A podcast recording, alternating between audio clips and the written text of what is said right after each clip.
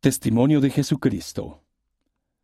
Y ahora, después de los muchos testimonios que se han dado de Él, este es el testimonio, el último de todos, que nosotros damos de Él, que vive, porque lo vimos, sí, a la diestra de Dios, y oímos la voz testificar que Él es el unigénito del Padre, que por Él, por medio de Él, y de Él los mundos son y fueron creados, y sus habitantes son engendrados hijos e hijas para Dios. Doctrina y Convenios, sección 76, versículos 22 al 24. Él vive. Jesucristo se levantó de la tumba. Él tiene un cuerpo de carne y hueso. Su cuerpo resucitado está glorificado y es inmortal. Lo vimos.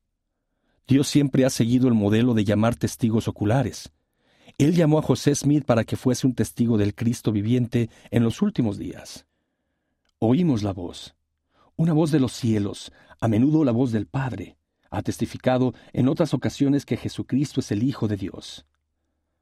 Los mundos son y fueron creados. Bajo la dirección del Padre, Jesucristo creó incontables mundos.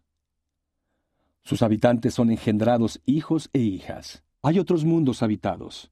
No sabemos mucho acerca de esas personas, pero sí sabemos que son hijos del Padre Celestial y que son salvos por medio de la expiación de Jesucristo.